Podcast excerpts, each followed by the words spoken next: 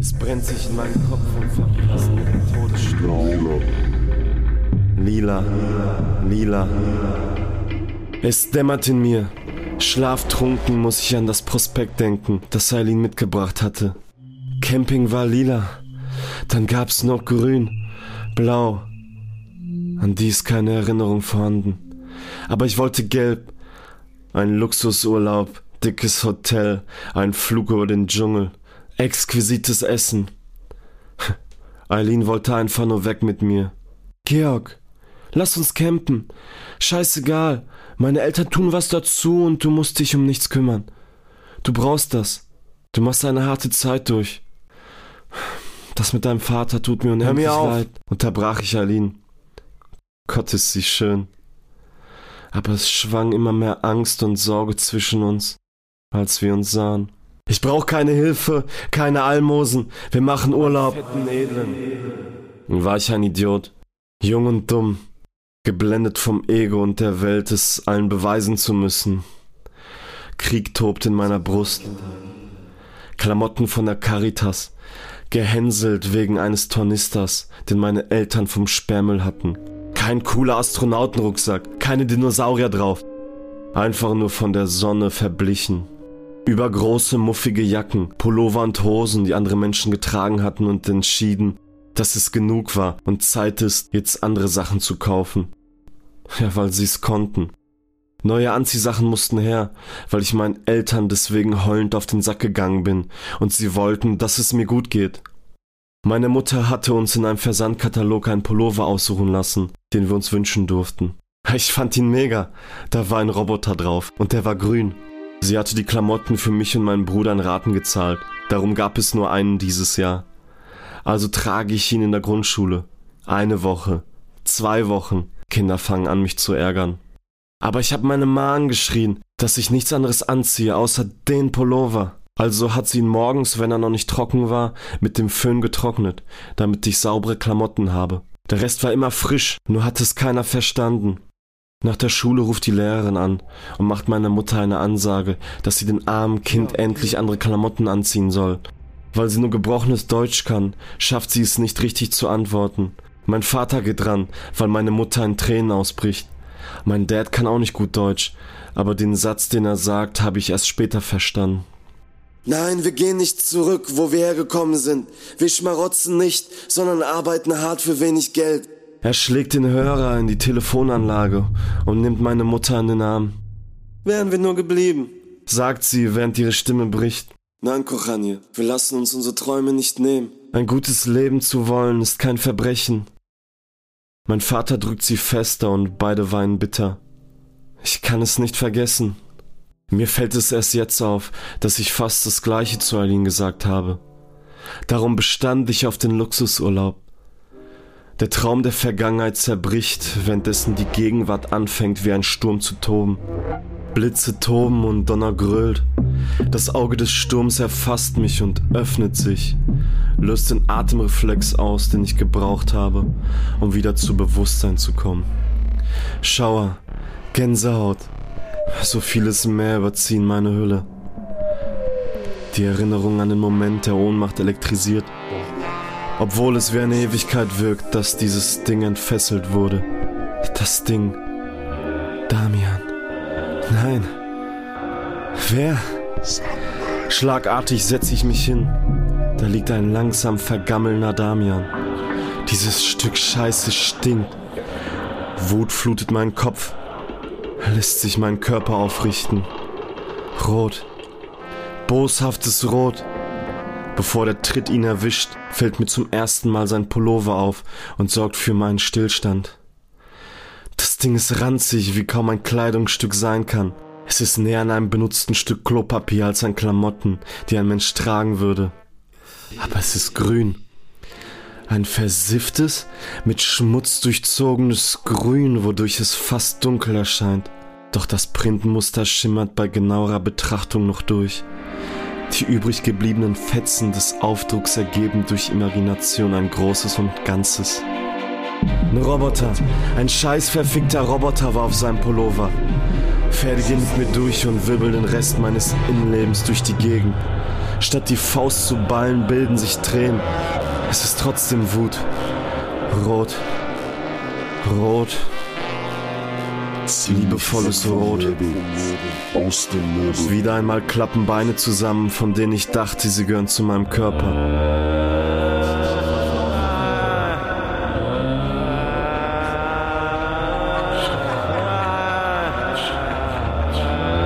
Gallonen an Flüssigkeit verteilt sich über meine Wangen und sprenkeln den Boden. Was habe ich getan?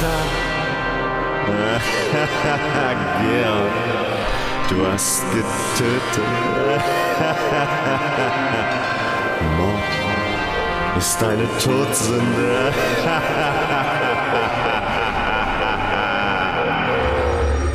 Der ganze Raum lacht.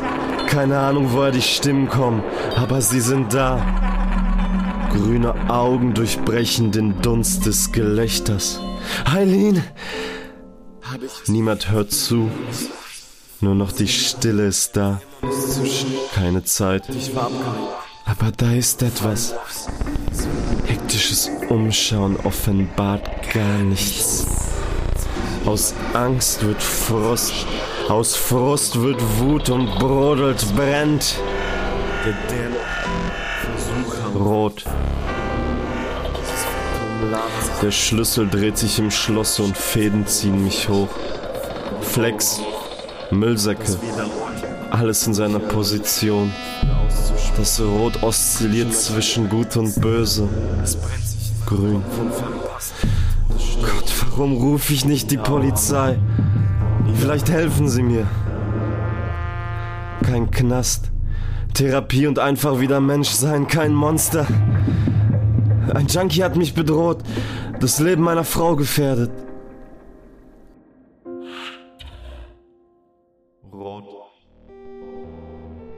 Scheiß drauf, ich will nur leben. Den Teufel werde ich tun. Es war alles seine Schuld. Jung und naiv. Der Kreis schließt sich. Keine Bewegung mehr, nur eine Entscheidung. Mein freier Wille. Mehrere Male ziehe ich zurück, bevor ich an Damians Ellenbogen ansetze. Ein ekelhaft saftiges Geräusch ist zu hören, als das Sägeblatt seinen Unterarm durchtrennt. Rote Punkte sprenkeln den Raum, verbranntes Fleisch steigt mir in die Nase und der Würgereflex setzt ein. Nichts befindet sich innerhalb meiner selbst, nur ein Ziel, Freiheit, Probleme lösen. Tausend Augen, so fühlt es sich in meinem Kopf an, richten sich auf diesen Moment, der eigentlich schon zu spät ist. Schuldversuch versuchen aufzukeimen, verblühen. Tod ist tot, ob am Stück oder in seinen Einzelteilen. Keine Erlösung, als die Hälfte von diesem Ding den mit Folie ausgelegten Boden besudelt. Denn für Zweifel ist es zu spät. Kein Beamter würde es verstehen. Oh, Herr Frauder, Kommissar bla bla bla. Weiß nicht, wie das passiert ist. Nein, äh, bei der Hälfte hatte ich schon Schuldgefühle. Ja, darum klingelt ihr Telefon. Und deshalb wurde dieser Vorfall gemeldet. Äh, nein, äh, das, das war nur ein Unfall. Er, er, ist in eine, er, ist in eine Flex gefallen. Es ist keiner Gericht, auch nicht einer. Eine Stimme, aber sehr ähnlich. Sie wächst und gedeiht. Alle haben gesündigt, aber der Lohn der Sünde ist der Tod. Alle haben gesündigt, aber der Lohn der Sünde ist der Tod. Ruhe, Ruhe! Nichts hilft, keine Kontrolle, keine freie Entscheidung, wie ein Radio, nur ein kaputtes. Steigt die Lautstärke von Sekunde zu Sekunde. Aber die Stimme hört nicht auf und wird zu vielen, verschiedenen, Bekannte wie Unbekannte. Es ist nicht nur ein Feuersee und nicht nur ein zweiter Tod liegt allen Elementen inne, sondern viele. Wer außer du? Euer Blut, fremdes Blut, Rechenschaft wird gefordert, ganzes Denken, ganze Seele, ganze Kraft, nimm. Was habe ich getan? Kein Lachen, keine Stimmen, Der Sprechchor bricht ab, spricht nicht zu Ende. Gelblich schimmert das Licht durch die Jalousie und zieht sich langsam zurück nach draußen durchs Fenster und hinterlässt nur ein graues Licht, ein leiser Akkord, der ausstreicht. Platt, wie überfahren, mehr ein Insekt, das gegen eine Windschutzscheibe eines LKWs klatscht und zerplatscht. So fühle ich mich. Eine Pause wäre gut. Ruhe wäre gut. Dafür ist es zu spät. Damians auslaufende Körperflüssigkeiten stoppen nicht. Zeit existiert und sie läuft weiter. Ich habe keinen Einfluss darauf und ich kann es nicht gestalten. Wie ein Zeiger, der tickt, drehe ich mich nur auf der Oberfläche, während das gewaltige Uhrwerk im Verborgenen arbeitet. Es läuft und läuft und läuft, aber nichts ist unendlich. Gott, wann hat das alles ein Ende? Kommt der LKW irgendwann an? Bin ich dann nur Staub? Geht er zurück, wo er hergekommen ist? Oder, oder, oder. Hunger spüre ich. Das ist alles viel zu viel. Eine Stulle, ein Spliff und eine Tasse Tee. Halbzeit. Den Rest auseinanderschneiden und verpacken. Natürlich wandert das Brot im Laufe meines Werkes aus meinem Bauch und verteilt sich auf dem Boden. Für einen Moment hatte ich das Gefühl, es würde mir im Hals stecken bleiben. Ziemlich dumm und ein beschissener Abgang. Wenigstens lenkt mich der Gedankengang etwas ab und das Zerlegen des Körpers vor mir passiert auf eine kranke Art und Weise meditativ. Nicht darüber nachdenken, was es ist. Einfach nur das Problem lösen. Zum Ergebnis kommen. Weiter, weiter, weiter. Das Verpacken ist schlimmer als das Zersägen. Decken, Malerflies, Grillanzünder, Dreck, Staub, Styropor. Selbst wenn jemand den Sack aufreißen wird, darf es nicht so aussehen, als wäre da ein Körper drin. Darum noch Klebeband um die Päckchen. Zerrissene Tapete, Krimskrams vom Renovieren. Die Scheiße muss brennen. Handtücher saugen die Flüssigkeit vom Boden und werden genauso verpackt. Die ausgelegte Folie wird sauber geschrubbt und auch in die Säcke verpackt. Es ist schon fast morgens, an Schlaf ist eh nicht zu denken. Sicherheit muss wieder her. Vielleicht gibt es dann ein bisschen Hoffnung. Der Weg zur Arbeit läuft automatisch wie ein Film und ich komme irgendwann an. Die Besprechung ist vorbei und keiner stellt Fragen, nur manche gucken mich besorgt an. Natürlich geht's mir nicht gut. Der Tod meines Vaters ist ja auch nicht lange her. Er war mein Ausbilder und wir haben anderthalb Jahre zusammengearbeitet. Ein bitteres Alibi für meinen schlechten Zustand, aber eine hinreichende Bedingung, um den Plan durchzuführen. Mir ist das Privileg gegönnt, mit einem Firmenwagen alleine zur Baustelle zu fahren. Rational betrachtet ist auch eins frei geworden, welches nicht geplant war, in den nächsten Jahren frei zu werden. Wer hätte auch damit gerechnet? Krebs im Endstadium. Vier Wochen. Jeder war überrascht und überrumpelt. Ja, nur konnten die anderen das schneller abstreifen. Ich kann die Maske nicht ablegen. Zerbrechen wäre das Resultat oder zerbrochen werden. Das Leben kann manchmal so beschissen sein. Naja, aber jeder hat sein Kreuz zu tragen. Alle tragen Masken und verdecken Probleme, die wir nicht sehen. Seit Tagen will ich zum ersten Mal nach Hause. Freude, wie gerne würde ich noch angenehmere Töne anstimmen. Aber mehr ist momentan nicht drin. Dennoch reicht der Gedanke vollkommen aus. Es könnte vorbei sein. Im Guten wie im Schlechten. Freude. Voller Freude klammert sich ein winziger Punkt meines Innenlebens an das tröstende Ufer. Das war zwar nicht die Insel, auf der mein Geist seinen Platz finden wollte, aber es als kurzen Wohnort meines Friedens zu sehen, befreit Gedanken und Erinnerungen, die hinter Gitter lagen. Wie ich es vielleicht selbst in ein paar Stunden bin, falls etwas schief geht. Erinnerung aus meiner Kindheit, die Stimme meines Vaters, nicht freundlich, aber da. Der Geschmack von Hausmannskost an einem Sonntagnachmittag. So viele schon tot. Onkel, Tanten, Großeltern und entfernte Verwandte. Freunde der Familie.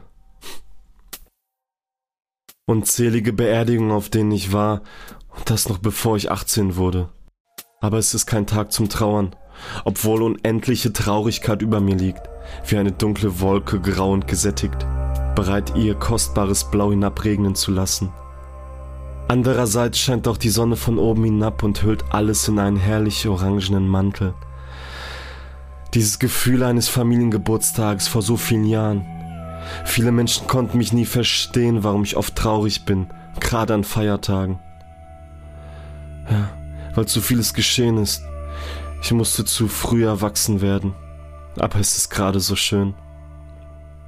Mein Vater erfüllt meinen Kopf, wie er das Firmenauto gefahren hat, morgens mit Brötchen schmierte, er es nur gut machen wollte. Seine Lieblingsfarbe war blau. Plastiksäcke, diese schwarzen, nicht blauen Plastiksäcke bombardieren meinen Verstand und entführen die Besonnenheit. Der Gast, dieser Freund, ist weg. Schwarze Plastiksäcke. Schwarz. Schwarze Wolken. Graue Wolken. Grau. Keine Weisheit, keine Würde, nur Trübsinn, Leblosigkeit befindet sich in den Säcken. Getötet habe ich ihn. Mehr ist das nicht. Was habe ich getan? Keine Freude, kein Tag des Frohsinns. Der Hölle schmoren ist das Einzige, was mir bevorsteht.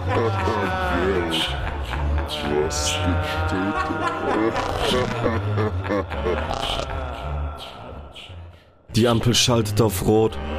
Das Glühen innerhalb dieses roten Kreises fühlt sich fast dreidimensional an, als wäre es ein Ort, an den alle Sünder kommen. Ist eine Todsünde. Kälte. Unglaubliche Kälte strahlt sie aus, obwohl im Reich der Finsternis doch Flammen züngeln sollten. Ein Ort der Verdammnis. Lila, komm ich an, Lila. Ich muss endlich nach Hause, will mein Ende setzen. Aber es ist schon lange nicht mehr mein Zuhause. Nur noch ein Ort der Verdammnis, der Pein und des Schmerzes. Kotzen könnte ich. Die grauen Wolken schieben sich ein Stück zur Seite. Gold strahlt die Sonne und der Himmel ist blau. Mir ist jetzt alles egal. Hoffentlich ist das bald vorbei. Obwohl das Gefühl aufsteigt, dass das nur der Anfang ist. Ich habe keine Angst. Der deutscher Knast soll gar nicht so schlimm sein. Ja, gute Führung und die Haftstrafe wird verkürzt. Einfach nur ein Urteil und die Konsequenzen. Aber keine Angst mehr vor der Zukunft. Keine Furcht mehr vor dem Unbekannten. Die Säcke in das Auto laden ist schwieriger als gedacht. Obwohl es für Außenstehende ganz normal und alltäglich erscheinen mag, stehe ich, der Protagonist in diesem Drama, gefühlt unter ständiger Beobachtung. Und das Publikum ist kritisch. Die Hintertüren schlagen zu. Ein ganzes Erdbeben an Erleichterung löst sich in meiner Brust. Scheppert aber Sekunden später in die Bauchhöhle, ja, weil der Besuch in der Müllverbrennung erst ansteht.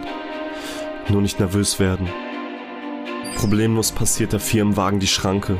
Das Abwiegen funktioniert auch reibungslos. Was hast du geladen? fragt der Müllmann in seiner abgenutzten Dienstkleidung. "Hm, Bauschutt. Irgendwas stimmt in letzter Zeit mit meinem Hals nicht.